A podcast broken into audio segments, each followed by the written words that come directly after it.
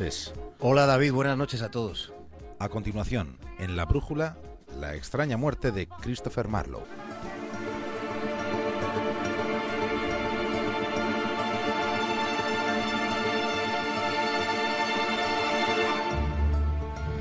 Christopher Marlowe nació justo el mismo año que William Shakespeare, no olvidemos este detalle. Marlowe es uno de los personajes más enigmáticos de la segunda mitad del siglo XVI. Sobre él ha quedado escrito que fue un espía, que fue un agente doble, un conspirador, un homosexual promiscuo en aquella época. También se le atribuyen felonías muy desagradables. Pero recordemos lo que dice la historiadora Mary Bear sobre estas reputaciones tan llamativamente sucias. Mary Bear recomienda la duda sobre tanta supuesta ponzoña en una sola biografía.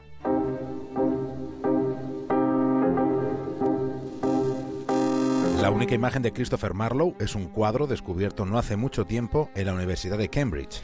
Si el hallazgo se hizo en 1952, no hace tanto en comparación con el tiempo que ha transcurrido desde el siglo XVI. Y en ese retrato David se ve a un hombre joven, con pelo, pero con mucha frente, con el esbozo de una sonrisa sarcástica y casi casi con una actitud desafiante. Esta pintura coincide con el momento en el que, según los registros, Marlowe se gradúa en esa universidad, lo que bueno, daría verosimilitud a que fuera él el retratado. Lo curioso es que en ese óleo puede leerse un texto en latín, Quod me nutrit, me destruit. Aquello que me nutre es lo que me destruye. No sabemos qué mensaje encierra esta frase. Lo que sabemos es que Marlowe fue un estudiante irregular, se ausentaba de, de, sus clases, se sospecha que en aquella época hizo ya viajes a la ciudad de Reims y hay constancia, hay documento histórico de que el Consejo Privado de la Reina escribió a Cambridge para que se le otorgara el título universitario por sus buenos servicios a la corona en asuntos que beneficiaban a su país. Este detalle textual confirmaría que Marlowe fue un espía.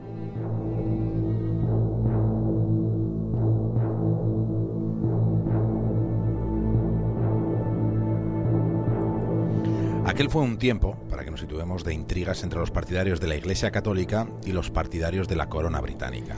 Sí, se da la circunstancia de que tres días antes de la muerte de Marlowe ocurre algo de lo que no debemos, que no debemos pasar por alto, porque un tal Richard Baines presenta ante la reina Isabel un informe sobre Marlowe en el que se le presenta como un blasfemo, como un ateo, como un homosexual.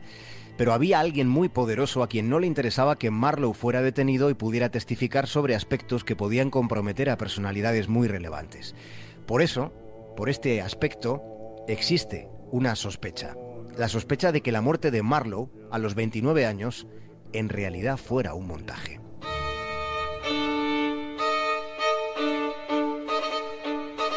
Si acudimos a la versión oficial, dice que Marlowe murió en una reyerta, en una taberna.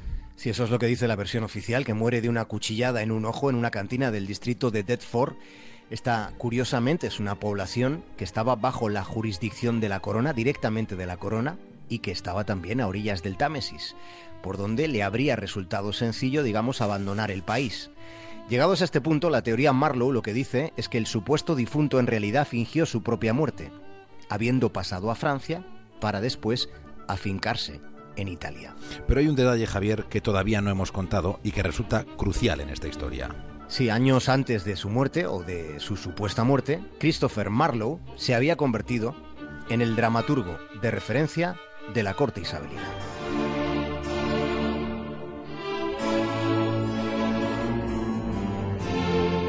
Lo que hoy hemos sabido lo que hoy se nos ha contado es que Marlowe y Shakespeare fueron coautores de tres obras atribuidas hasta ahora solo al famoso escritor británico. Esto es lo que ha divulgado la Oxford University Press, que tiene un trasfondo que va más allá, va bastante más allá de la mera sorpresa que para los menos conocedores de la biografía de Shakespeare pueda suponer, eh, saber que el, el, venerado dramaturgo no escribía él solo sus obras. De hecho, se tiene constancia de que al menos 17 obras atribuidas a Shakespeare fueron escritas, digamos, a, a pachas, a medias, junto a otros autores o a otros actores de los que luego representaban estas funciones. Hay escritura ajena en buena parte de los textos que se atribuyen al genio. Pero hasta ahora, hasta ahora nunca se había relacionado en la misma obra a Shakespeare y a Marlowe. Y aquí es donde está el meollo del asunto. en el que no han reparado unos cuantos medios de comunicación. Ahí está el meollo, porque el mundo academicista británico se remueve en sus sillones cuando se pregunta por un asunto espinoso. El asunto delicado, David, consiste en que no está, no está del todo claro que William Shakespeare fuera el autor de las obras que se atribuyen a William Shakespeare. Ser o no ser. Esa es la cuestión. Hay dudas sobre que Shakespeare fuera o no fuera. Ahí está la duda y ahí está la teoría Marlowe.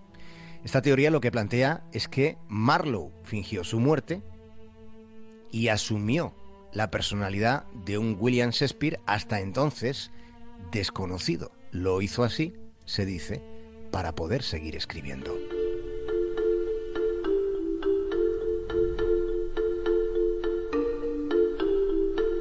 Así que la revelación de la Oxford University Press lo que supone es que si sus dos manos están en el mismo texto, no podían ser la misma persona. Si esa es la lectura de alcance que tiene esta noticia que hoy hemos conocido, lo que la Oxford University Press cuenta en realidad es que el estudio, este estudio que se ha basado en el análisis de textos tradicionales, en el manejo de sofisticadas herramientas informáticas para examinar la escritura de los manuscritos, este estudio lo que plantea es que Marlowe y Shakespeare no fueron la misma persona. Hay mucho interés en la Oxford University Press en poner encima de la mesa esta evidencia que ellos consideran.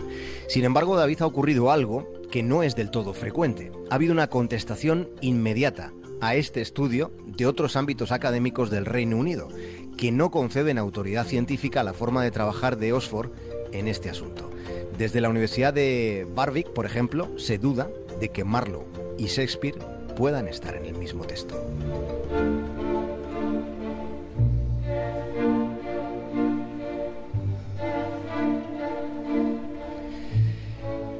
¿De qué estamos hablando, por tanto? ¿A dónde queremos llegar? Nosotros a ningún sitio. Lo que queremos plantear es lo que se está dirimiendo, que sigue siendo a estas alturas del siglo XXI, sigue siendo un enigma incómodo. ¿Qué hay de Marlowe en Shakespeare? ¿Es casualidad que ambos nacieran el mismo año? ¿Es acaso fortuito que justo cuando muere Marlowe es precisamente cuando Shakespeare empieza a tener éxito? ¿Cómo alguien que nunca salió del Reino Unido como Shakespeare pudo escribir con ese nivel de detalle El Mercader de Venecia, con descripciones tan precisas de cómo era Venecia? Guste o no guste, a día de hoy sigue habiendo grietas misteriosas en la extraña biografía de William Shakespeare, tan extraña como fue la muerte de Christopher Marlowe.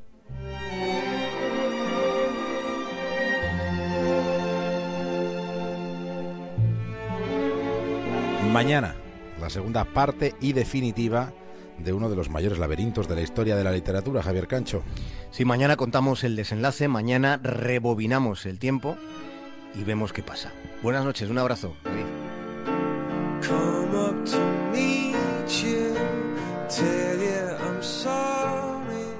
Hasta mañana, Javier Cancho, que tiraremos líneas desde el Congreso de los Diputados hasta Punta Norte. Mañana os escucho desde bien pronto. Hasta mañana.